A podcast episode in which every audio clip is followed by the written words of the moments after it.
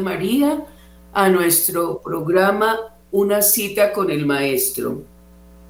Eh, hoy tenemos, eh, como siempre, la palabra de vida del mes de septiembre, que está tomada de un salmo, que dice así, todos los días te bendeciré y alabaré tu nombre por siempre. Escuchamos la palabra de vida.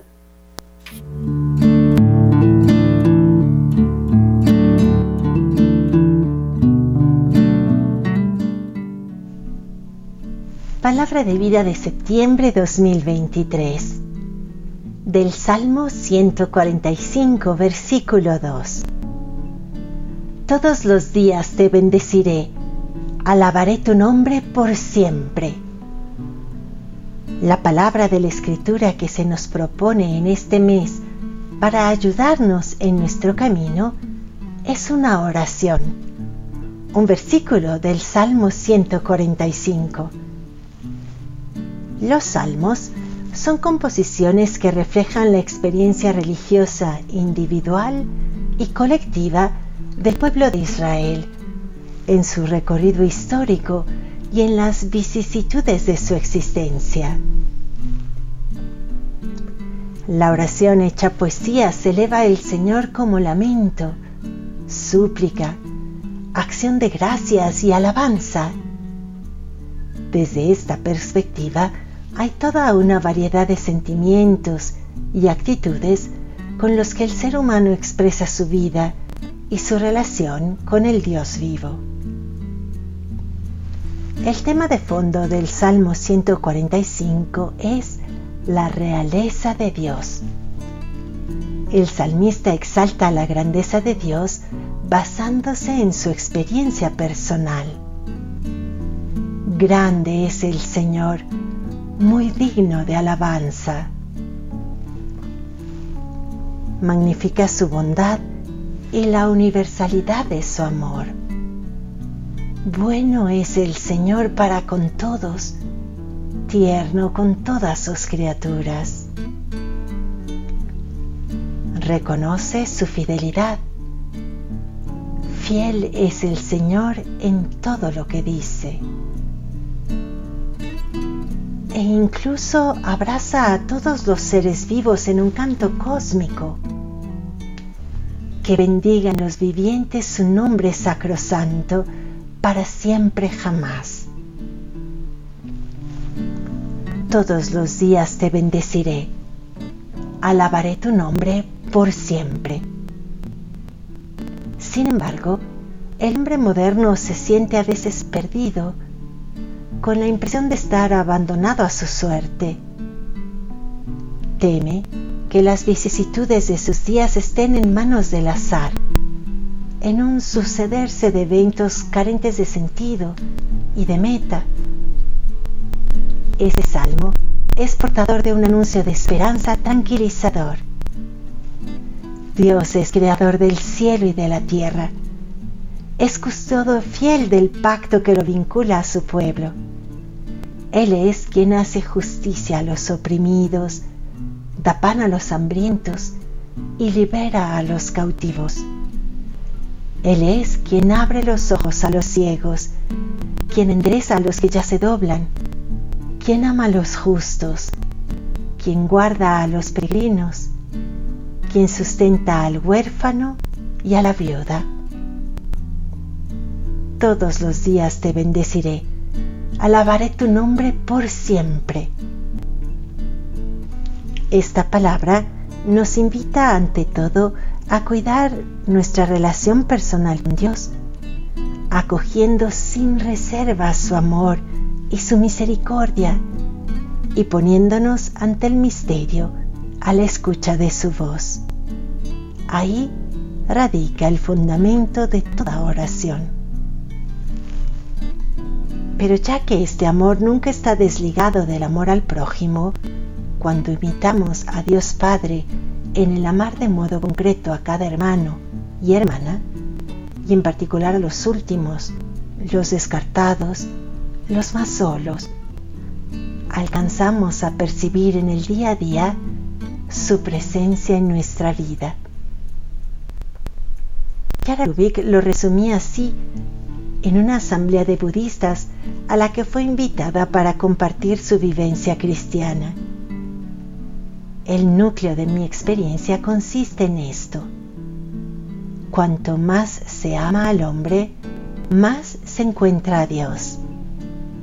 Cuanto más se encuentra a Dios, más se ama al hombre. Todos los días te bendeciré, alabaré tu nombre por siempre. Pero hay otro modo de encontrarlo. En los últimos decenios, la humanidad se ha hecho más consciente del problema ecológico. Los motores de este cambio son en particular los jóvenes, que proponen un estilo de vida más sobrio, que se replantee los modelos de desarrollo, que se comprometa por el derecho de todos los habitantes del planeta al agua, a los alimentos y al aire limpio, y busque fuentes de energía alternativas. De este modo, el ser humano podrá no solo recuperar su relación con la naturaleza, sino también alabar a Dios al descubrir con asombro su ternura hacia toda la creación. Así lo vive Benin, que en su Burundi natal Ya de niño se despertaba al alba con el canto de los pájaros recorría decenas de kilómetros por la selva para ir a la escuela. Se sentía en plena armonía con los árboles, los animales, los riachuelos, las colinas y con sus compañeros. Sentía la naturaleza cerca. Es más, se sentía parte de un ecosistema en el que criaturas y creador estaban en total armonía. Esta conciencia se transformaba en alabanza, no momentánea, sino durante todo el día. Podríamos preguntarnos, ¿y en nuestras ciudades? En nuestras metrópolis de cemento, levantadas por las manos del hombre en medio del bullicio del mundo, rara vez se salva la naturaleza. Pero si lo queremos, basta con una rendija de cielo azul entre los rascacielos para acordarnos de Dios. Basta con un rayo de sol que no deja de penetrar ni siquiera entre los barrotes de una prisión. Basta con una flor, una pradera o el rostro de un niño todos los días te bendeciré. Alabaré tu nombre por siempre.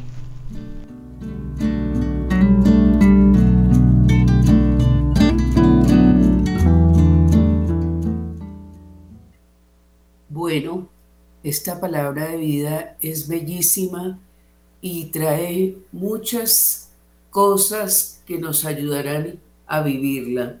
Por eso yo quisiera plantearles dos preguntas a mis compañeros de la mesa, pero también a los oyentes que quieran llamarnos y para que respondan estas dos preguntas.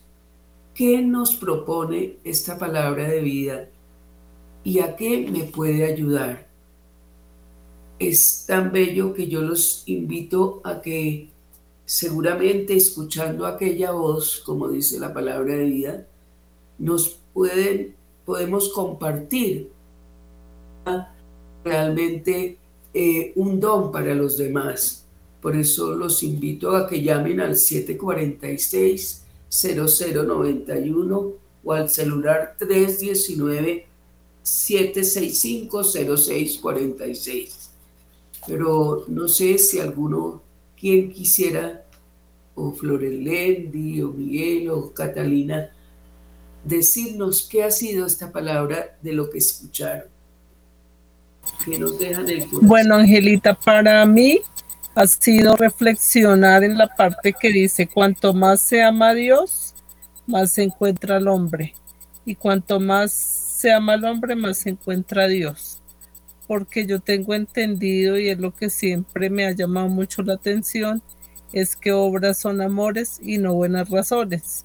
Entonces, el amar al otro en sus necesidades, en su fragilidad, en sus comportamientos, me lleva también a mí alcanzar el reino de los cielos.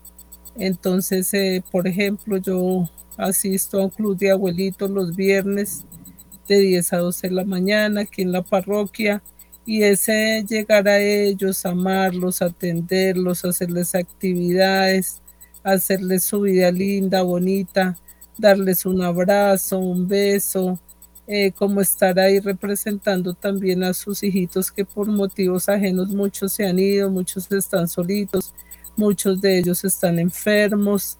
Entonces es dar ese amor en representación de lo que Dios quisiera también para ellos, acogerlos, amarlos, pero todo esto lo hacemos con otras compañeras y siempre de corazón, siempre buscando su bienestar el que estén contentos, el que sean felices y el que esperen con ansiedad también cada viernes y sea un poquito como acercarse también a lo que será el paraíso después para, para ellos y para todos nosotros. Eso es, Angelita, gracias. Gracias, sí, yo también pensaba que la relación con Dios, o sea que en la medida que uno estrecha más esta relación con Dios, eh, como que escucha más aquella voz para ir al encuentro, como tú decías, ¿cierto? De, de los que más sufren, de los abuelitos o de aquella persona que está sola, que está triste, que está enferma, ¿no? Y que pueden ser cosas muy pequeñas, pero que Dios te las pone en el corazón, ¿cierto? Para que, para, para amar lo más a Él, ¿cierto? Para dar una respuesta a, cada momento de lo que Él nos pide. No sé. Eh, Gracias. Gracias, sí. Eso es una palabra de vida que, que nos pone en relación no solamente con eh, los dos eh, términos centrales que son bendecir todos los días y alabar por siempre. Pero nos dice, nos dice bendecir implica recordar todos los días, todos los días. no es, es un esfuerzo muy grande estar pendiente de, recordar esas dos expresiones, bendecir y alabar por siempre. Pero nos dice, por ejemplo, me, hacía reflexionar sobre el, bullicio de las ciudades. ¿no? Todo el mundo corre y basta mm, para acordarse de bendecir, mirar al cielo. Y ya eh, esas carreras, esas inseguridades, eh, cómo iré hoy eh, en, el, en el en el bus, al trabajo, y todo es angustioso. Pero si uno recuerda la, la frase, que es un verso bellísimo, de bendecir todos los días, es decir, cada instante, pues cambiaría, cambiaría. Cambia la actitud, dice la, usa la palabra actitud. Cambia inmediatamente porque uno da gracias de estar ahí, de poder ir, de llegar, y va tranquilo, o sea, se transforma la angustia en valorar y en sentir la presencia permanente de Dios, es decir, la creencia activa de Dios no solamente de un momentico en un lugar, sino que es permanente. Entonces, ahí mismo uno siente que debe bendecir y agradecer, bendecir y alabar siempre. Eso, eso me hace entender que eh, esas presiones que uno tiene, eh, ese, estado de, que ahora llaman de angustia permanente, ¿no? se cambia cuando uno tiene presente esas dos expresiones. Sí, así es, realmente eh, es cada momento es un momento de bendición para Dios, ¿no? De agradecer todo lo que, sí, venía yo a pensar la naturaleza, todo lo que tenemos, ¿cierto? Todo lo que poseemos, todo lo que, eh, los dones, nada, si, si tenemos lo que tenemos es una, bendición ¿no? de, Dios. Entonces, de cada momento es así. ¿Y Catalina? Buenos días para todos los amigos, para Flores Lendi, para Miguel. Un gusto nuevamente compartir este espacio. Yo reflexionaba en una parte del escrito de la palabra de vida en donde dice que el Señor es bueno con todos y tiene compasión de todas sus criaturas, reconoce su fidelidad y después dice, el Señor es fiel en todas sus palabras, llega a involucrar a todo ser viviente en un canto cósmico, que todos los vivientes bendigan su santo nombre desde ahora y para siempre. Entonces, es, ya que estamos hablando de los temas del tema de los hábitos, de la disciplina, es también la oración un ejercicio diario que debemos contemplar, ¿no? Tener, tener un espacio para contemplar y sentir realmente esta presencia de Dios. Día tras día te bendeciré y alabaré tu nombre sin cesar, ¿no? Estar en un constante ambiente de oración, que pues en ocasiones se logra, en otras no, pero cuando uno siente nuevamente que, llega la luz, entrar nuevamente como en este estado de meditación. Y algo que me recuerda, haciendo también la reflexión cuando se veía en el video, a un profesor chileno que se llama Humberto, bueno, se llamaba Humberto Maturana, y él habla sobre el término autopoiesis y, está muy relacionado al tema de la palabra de vida. Él como biólogo decía que todos estamos involucrados en este cosmos divino y lo relacionaba con, con todo lo que nos rodea. Entonces es como, como entrar también en estado de contemplación desde la biología humana, que, que es a veces como que se nos, se nos va eh, eh, eh, de, de, un momento a otro, ¿no? Entonces desde que yo me despierto, sentir esa presencia de que ya me desperté y que estoy respirando. Sí, ya es un ejercicio de estar vivo.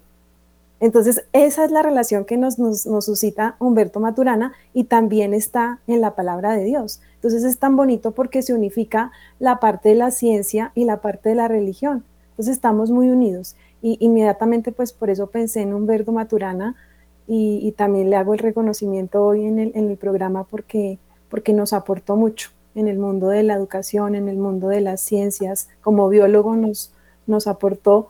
Y la idea es que estemos en constante autopoiesis, ¿no? Que, que nos dejemos llevar por ese estado de autopoiesis, que es un estado de contemplación. Eso quería compartir. Uy, qué bello, Catalina. Realmente muy, muy valioso lo que tú dices, ¿cierto? Eh, realmente estar cada momento en contemplación de Dios y con la naturaleza. Gracias, muy, muy, muy lindo tu aporte. Bueno, ahora hacemos una, una pausa con la canción.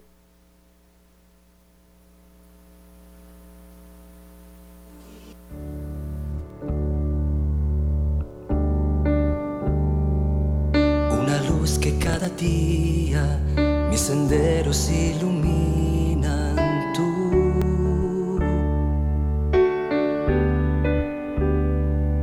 El aliento en mi camino y en la noche eres mi abrigo tú.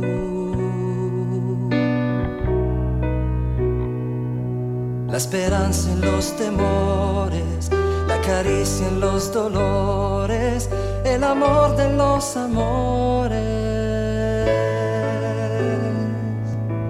Tú, la voz de mis canciones, tú el pan de cada día tú. Mi único bien eres tú.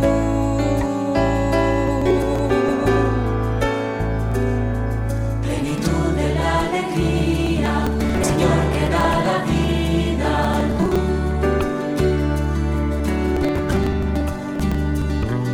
Una voz dentro del alma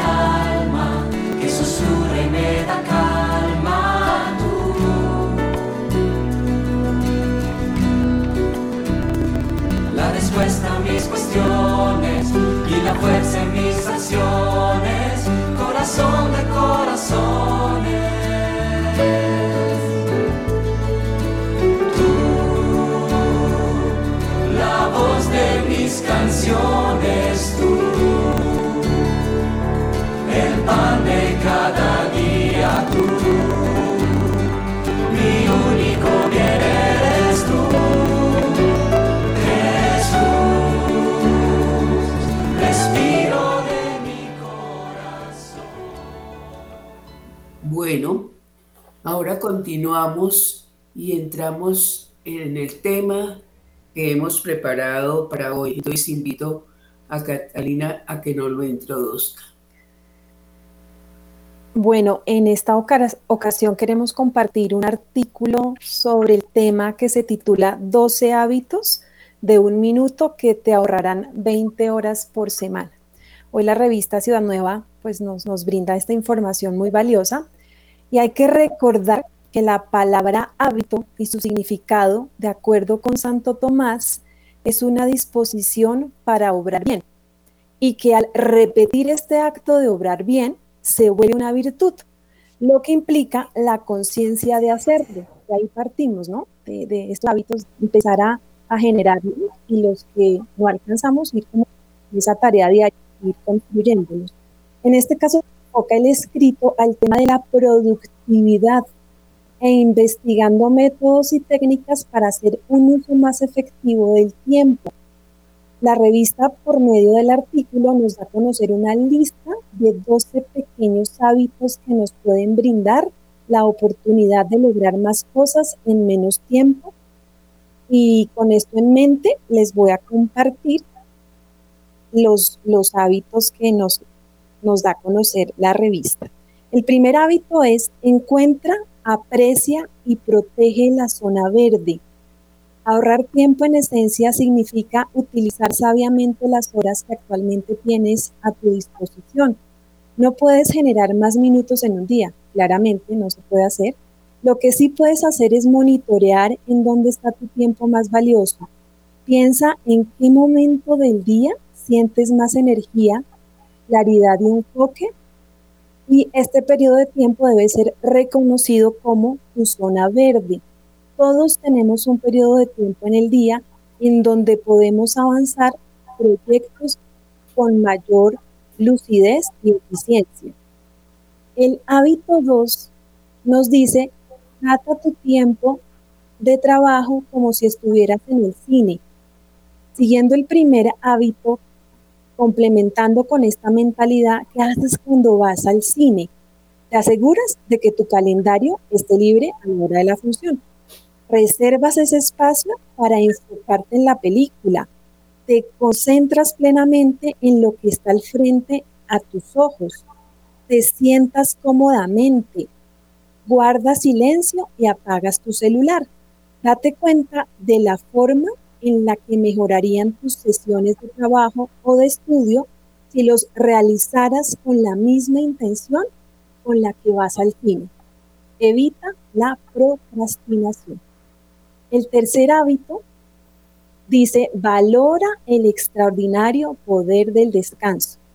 La energía eléctrica es un gigantesco paso tecnológico que nos ha abierto las puertas a un sinfín de beneficios. Sin embargo, nuestro cuerpo está diseñado para dormir por las noches, la alteración de los procesos físicos, mentales y conductuales que siguen el ciclo de 24 horas es decir, los ritmos circadianos, tienen un grave efecto en nuestra salud neuronal y si quieres proteger a tu mente y a tu cuerpo de un agresivo deterioro, atesora cada minuto de tu sueño y aprende a descansar al final del día. Establece una rutina nocturna que te permita descansar profundamente y liberarte de la presión y tensión que acumulaste durante el día dormir mejor te da acceso a mayor claridad mental. Recordemos que los ciclos circadianos son cambios físicos, mentales y conductuales experimenta el cuerpo en un ciclo de 24 horas. Y si se ven afectados principalmente por la oscuridad y por la luz, ahí ya el cuerpo tiene un cambio muy fuerte y muy agresivo. Entonces a veces pasa que cuando hay turnos de trabajo muy, muy, pues, muy pesados, hay viajes largos en un avión o hay un cambio de rutina abrupto, afecta eh, el desorden en nuestro cuerpo y puede producir una desincronización y, y alterar el equilibrio.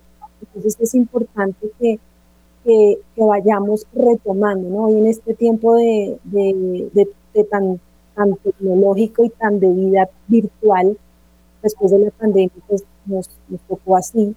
Ahora vivimos conectados y también se vuelve el tema del celular una adicción.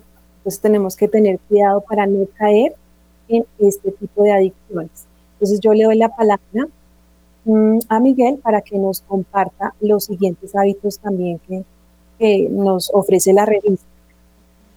Gracias, Catalina. Yo empecé a hacer mi examen personal en la medida en que escuchaba los hábitos, ¿no? Eso de descubrir nuestra zona verde, muy interesante. Eh, ese momento de mayor lucidez del día, uno, uno, dice, bueno, yo me levanto a veces a las 7 de la mañana, eh, empieza uno a organizar y llega la lucidez a veces eh, en la tarde. Y luego, pues eso de el, el, el, trabajo, ¿no? Cómo, cómo trata tu tiempo en tu trabajo, etc. Nos va organizando la vida. El cuarto aprende a leer o a escuchar. Eh, en, el camino, en el camino leer es uno de los hábitos más extraordinarios para incrementar tu conocimiento. Yo creo que este hábito es muy importante. Fíjese que en el colegio nos pueden a leer, ¿no? Porque el, hombre lo primero que hace es hablar, luego aprende a escribir y luego a leer. Y el hábito de leer, yo creo que hay que volverlo a recuperar en las familias, ¿no? A mí me gusta dedicar una hora del día a leer, una o dos horas del día a leer. que me estoy leyendo una horita muy bonita que se llama El infinito en un junco, que me recomendó María Catalina. De allí hay, una, hay frase muy bonita eh, de esto de leer, el hábito de leer, ¿no? Porque si no, yo creo que los oyentes deberían en este momento ir a buscar un libro en su casa, porque siempre hay un libro. Y leer en familia es maravilloso. Leer en voz alta y compartir con la familia una historia. Nosotros lo hacíamos con una tía anciana y ahora uno de las personas que nos acompañó hace unos días, eh, se acuerda que él lee con la, con la mamá, que ya es de 80 años, y se reúnen a las 6 de la tarde a leer. Me llamó la atención que, el libro dice que no hay, el alfabeto fue una tecnología aún más importante que el Internet. Y yo me puse a pensar, claro, ¿cuántos años pasaron para llegar al Internet? Primero a los papiros, toda esta forma, en piedra, hasta que alguien sabiamente recoge los sonidos y empieza a organizar el alfabeto, ¿no? Es que eso todo, como lo sabemos ahora, nos parece que, eso no fue tan importante. Resulta que ese es más importante.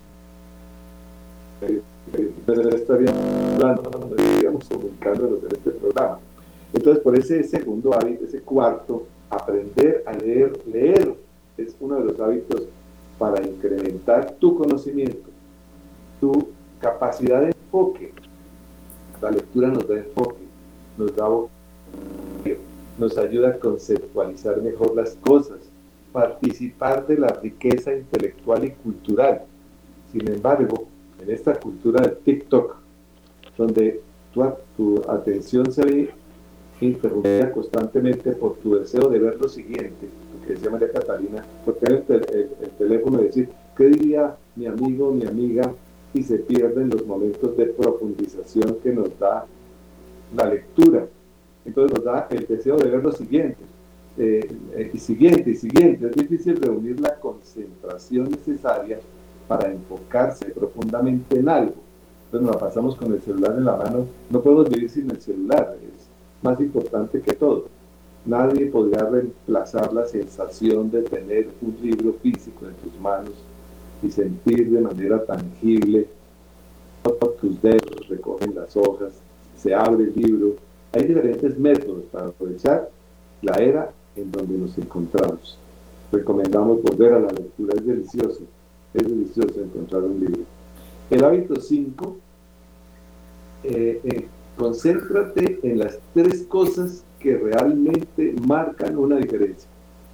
Qué, bonito. Olvida la, ley, la lista de 25 tareas pendientes.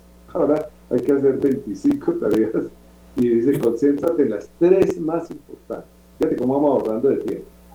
En un mundo que corre cada vez más rápido, las personas necesitamos claridad cada mañana. Tómate un minuto. Es decir, yo me levanto y dice, bueno, ya, me alisté todo. ¿Cuáles son las tres cosas más importantes que tengo que terminar al día? Que las puedas chulear al final del día. Las cumplí. No te pierdas en lo que no sirve en, en, acuerdo a tu propósito, tus valores y tu visión personal. Salva lo que tienes que hacer, lo que toca hacer urgente, lo que es importante, marca esos tres momentos. Eh, tratamos de, ahora lo decíamos, tratamos, tratamos de vivir con personas que nos aman y quieran lo mejor, construyen relaciones significativas, disfrutas del proceso de avanzar en conjunto a una comunidad. Eh, bueno, este es el hábito eh, cuarto. aquí vengo, creo que confundí un poquito por la cosa de la lectura, pero aporta, aporta. Lo importante es que aporta, así que tranquilos, queridos oyentes eh, eh, pero en todo caso, concéntrese en las tres cosas más importantes, ¿no es cierto? El hábito quinto. El hábito sexto, bueno, aquí una amiga que nos acompaña en el programa, ah, bueno, yo hago el sexto no sientes la necesidad, no sientas la necesidad de contestar inmediatamente. Desde que las 12 hábitos son, también nos recuerda leer y escuchar, escuchar. Entonces la necesidad de contestar inmediatamente. Tengo que contestar ya. Antiguamente las personas que estaban lejos de ti tenían que llamar a tu casa para ponerse en contacto contigo. Con, con la revolución digital y el internet me acordaba de la telegrafista del pueblo, ¿no? Era una persona muy importante en el pueblo que uno iba y mandaba el mensaje de un pueblo a otro. ahora, ahora es, es inmediato, ¿no? Con la revolución digital y el Internet, alguien que está lejos de ti puede conectarse directamente por WhatsApp o llamarte a tu teléfono.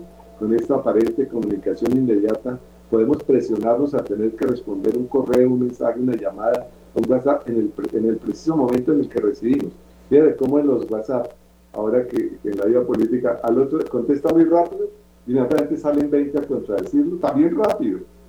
También, o sea, todo, lo importante es contradecir y caer eh, en ese sensacionalismo y detenernos a ver qué es lo que estoy colocando, qué palabra, y más si es para el bien del otro, no para contradecirlo, no para ofenderlo, sino contestar con cariño al otro, mejorando, no, no. Es que, eh, eh, es que fíjese cómo son de bonitos estos hábitos. No sientes la necesidad de contestar inmediatamente, tranquilo, tranquilo, no te apures. Bueno, una de nuestras, eh, Angelita quiere, creo que nuestra querida Qué bonito. Aquí yo resalto esta parte de este hábito que dice, recuerda que las notificaciones que a uno le llegan al WhatsApp te sacan del presente y rompen con tu atención unificada. Entonces es como un llamado de atención. A veces por estar pendientes de, los mensajes y de todo lo que entra al WhatsApp, perdemos la atención y ahí perdemos tiempo valioso para hacer otras tareas, para hacer el almuerzo, para ir a la misa, para eh, trabajar. Entonces es estar como muy alerta, que me pareció importante resaltar esa parte, ¿no? De volver a enfocarnos en el presente. qué bien, qué bien, eso me está haciendo reflexionar. Lai López nos envió, ¿no es cierto, Angelita? Eh, ella nos sí. el programa, pero no pude estar. Gladys, eh, interesante lo que dijo. Sí, Angelita. Gladys López nos mandó un poco su experiencia, ¿no? Para decirnos y entonces vamos, ella decía del hábito 7, ¿no? Dice agrupar actividades y evitar, evitar la fragmentación. Y entonces dice, ya lo has escuchado, pero aquí te lo recuerdo, no estamos hechos para hacer multitareas. No podemos tener un profundo enfoque y al mismo tiempo realizar miles de tareas de manera simultánea. Por lo tanto, es importante agrupar las actividades similares y realizarla dentro de los procesos ordenados. Brincar de actividad en actividad crea demasiada disrupción en tu atención. Así que planea tus procesos. Por ejemplo, responde todos los correos electrónicos en un solo periodo Responde a tus mensajes en WhatsApp en un solo periodo y así sucesivamente. Esta es una buena recomendación. Eh, esta es una buena recomendación para eh, tu atención. Y responde a los mensajes de WhatsApp en un solo periodo y así sucesivamente. Es una buena recomendación, perdón.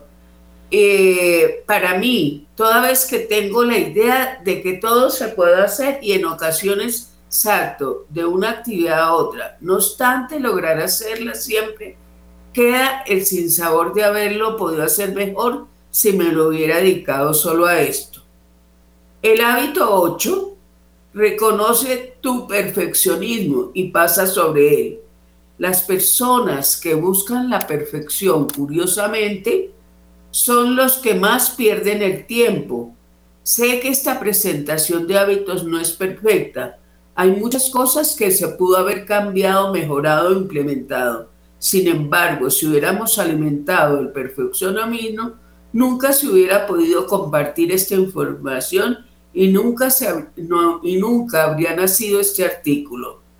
Recuerdo, dice ella, una ocasión presentando mi hoja de vida para un concurso, pedían una carta de motivación para el empleo y quería que esta fuera tan perfecta que fuera seleccionada.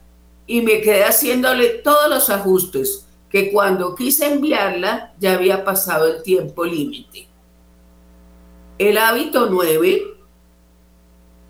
construye y alimenta tu sistema de productividad.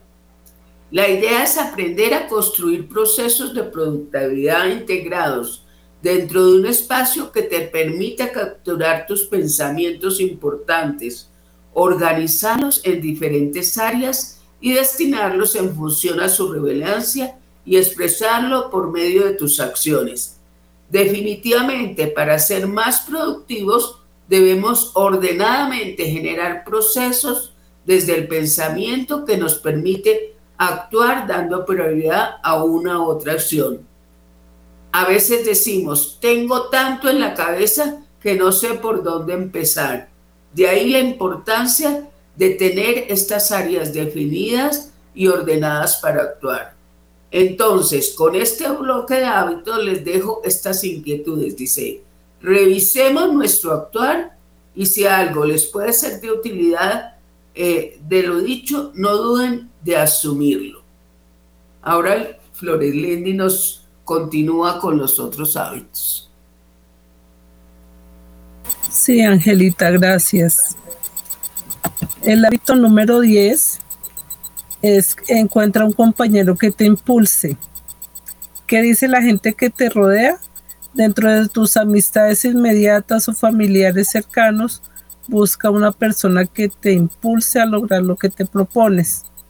Así como a veces hay personas que no son convenientes para ayudarnos en esta parte, tenemos muchos amigos que nos impulsan, que nos ayudan, que nos eh, dan esa fuerza como para seguir, que son como ese punto a seguir, que son personas que tienen más experiencia y que están al lado de nosotros y muchas veces no las vemos.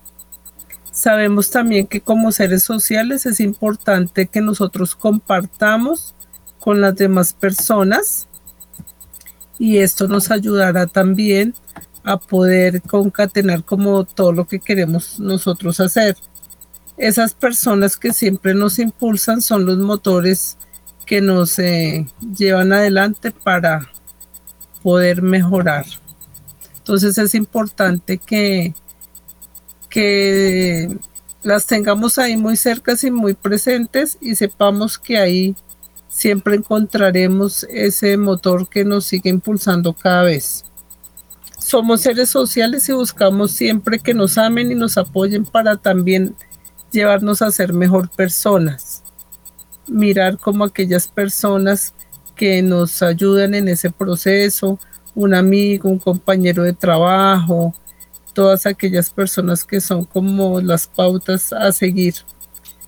El hábito número 11, eh, construye de forma intelectual un espacio que te inspire. Qué rico poder eh, tener esos espacios, las personas que trabajan en teletrabajo, poder organizar bien su espacio, poner un aroma bien rico, bien delicioso, no sé, a veces hay unos vaporizadores que tienen unos aromas tan deliciosos como el de lavanda, por ejemplo, que me gusta a mí, como que ese aroma nos da tranquilidad y nos inspira como a concentrarnos en ese trabajo que tenemos que hacer, bien sean las personas que trabajan o aquellas que estudian. El espacio es muy importante dejarlo lo primordial y cosas que no sean como foco de distracción sino que sean un espacio que nos da tranquilidad y nos deja concentrar. Crear un ambiente que te motive a trabajar, estudiar, el orden, la limpieza, la armonía, la tranquilidad y la paz, eso hace que tengamos eh, como esa tranquilidad y puedan surgir, puedan surgir también esas ideas que necesitamos para nuestro trabajo. El hábito número 12 opta por menos cantidad y más calidad. No hay que tampoco saturar la agenda de 10.000 cosas si no podemos cumplir en el día con las 10.000 cosas que tenemos que realizar. En cambio, eh, si seamos más organizados, eh, miremos qué nos, nos trae ese éxito, qué es lo que queremos, cómo podemos navegar, cómo podemos disfrutar ese ambiente en el que estamos. Controlar con tranquilidad, en paz todo lo que hago. Planear y disfrutar mi trabajo al máximo. ¿Qué planes tengo para hoy? Poner en mi agenda de tal hora tal hora me voy a dedicar a esta labor. A otra hora, a otra labor y así sucesivamente para que todo organizado pues nos rinda más el tiempo y saquemos los espacios, como bien decía Gladys, sectoricemos. Vamos en este momento a contestar notificaciones de WhatsApp, vamos en otro momento a contestar correos electrónicos, vamos en otro momento también a tomar ese descanso que son las pausas activas, cómo cambiamos de actividad, cómo podemos ir em, haciendo otras actividades, algún tipo de ejercicio que nos ayude también a refrescarnos y también es importante tomar nuestros espacios para el almuerzo en una forma tranquila, disfrutando bocado a bocado también lo que estamos consumiendo y esto nos hará también llevar una vida más saludable en la medida en que todo lo vamos disfrutando y así pues surgirán muchas ideas acerca de nuestros trabajos y nuestro estudio. Eso es, Angelita. Sí, yo eh, pensaba qué importante los hábitos también para la formación de los niños. Ahora, eh, eh, cuando yo escuchaba todos esos hábitos, decía, dentro de la educación, a uno en muchos momentos tiene que formar hábitos para que los niños, es decir, se formen. Entonces, em, y tienen que realizarse, porque el hábito se forma es en la medida en que uno lo hace siempre, ¿cierto? Por un determinado eh, em, tiempo. Entonces, si en un momento de todos estos hábitos que hemos dicho hoy, pensamos, por ejemplo, tan importante la lectura, la lectura, yo me quiero referir a, todos los, los, que nos escuchan hoy. Eh, sí, es muy importante en la vida personal, eh, siempre, pero también en la formación desde pequeños de los niños. Siempre tenerlo en cuenta para, para, para hacerlo. No sé, de esos hábitos, alguno que le haya llamado la atención personalmente o que pueda decir qué hábito tenemos qué hábito hemos conseguido, ¿cierto? Eh, adquirido, porque es, y que es importante para nosotros, no sé si para ustedes, pero hay ciertos hábitos en que uno se levanta y, y arregla, por ejemplo, el ambiente también, el sitio donde está la casa, eso es importantísimo, o el ambiente donde trabaja, y, y si es un maestro, el ambiente de su salón, si es un médico o, el que escribe o el que, no sé, según la profesión, el ambiente es un hábito eh, muy importante. No sé quién quiere decir de esos hábitos cuál le, le gusta o cuál quisiera incrementar o cuál quisiera, eh, ¿no? Eh, pensemos a ver un poco. Angelita, por ejemplo, los hábitos de estudio yo hago ciertos estudios y siempre me ha impactado que nos dicen que no cojamos varias materias al mismo tiempo. Entonces escoger curso por curso, hacer el, estudio diariamente, dos, máximo tres horas, porque tampoco es el saturarse. Y eso mira que me da excelente resultado. Entonces uno por uno, uno va evacuando cada día un, un mismo tema, una misma actividad, un, un mismo enfoque, una misma área y eso es muy importante porque le ayuda a uno a estar muy concentrado en lo que está haciendo y ya sabe que al otro día hace otro diferente y eso permite ir avanzando en, el, en los procesos en la parte del estudio. Eso les comparto. a mí me llamó mucho la atención el extraordinario poder del descanso, porque efectivamente mm, afecta a todo, todo, la vida sigue realizándose en 24 horas. Eso no, ha cambiado. Anochece y amanece. Pero entonces, claro, con todo esto de la tecnología, pues, eh, los, los eh, ritmos circadianos, que eso siguen efectivamente, que nos lo explicaba María Catalina, si no cumplimos, sino que alteramos ese circo, pues ah, produce un efecto grave en nuestra salud neuronal. Entonces, si, se quiere proteger la mente y el cuerpo de un agresivo deterioro, tenemos que descansar. No decir, no, es que yo prefiero acostarme a las 11 o a las 12, pues, sabiendo que tiene que trabajar a las 8 y que tiene que levantarse a las 5. Pues ahí alteramos todo el proceso y terminamos descansando cuatro horas y naturalmente eso afecta a la salud. Después me dice, ¿por qué me daría este, esta enfermedad? ¿Por qué tengo aquella circunstancia que me afecta mi comportamiento mental? Entonces, bueno, que reflexionemos sobre eso, del el valor extraordinario de descansar, como decía Flores Lady, salir después de dos horas de estar frente a un computador, de salir y darse una botica, y como decía la palabra de vida, ver una flor, con una flor inmediatamente uno alaba y, bendice, ¿no? Alaba y bendice y descansa. Y no se lleva el, caso afuera, porque si no, sigue con el asunto en la cabeza no, no permite que llegue la solución también, ¿no? Son hábitos, hábitos extraordinarios. Gracias a, la, a este escrito que nos permitió hacer esta reflexión que nos ayuda a mejorar, ¿no? Eh, lo que es la cantidad y la calidad, distinguir la calidad y la calidad, y que al final del día, digamos, cumplir con las tareas del día, con las tareas. Así es. Cierto. Bueno, gracias. Parece que ya estamos llegando al final del programa. Gracias, Catalina, Miguel, Flores Lendi.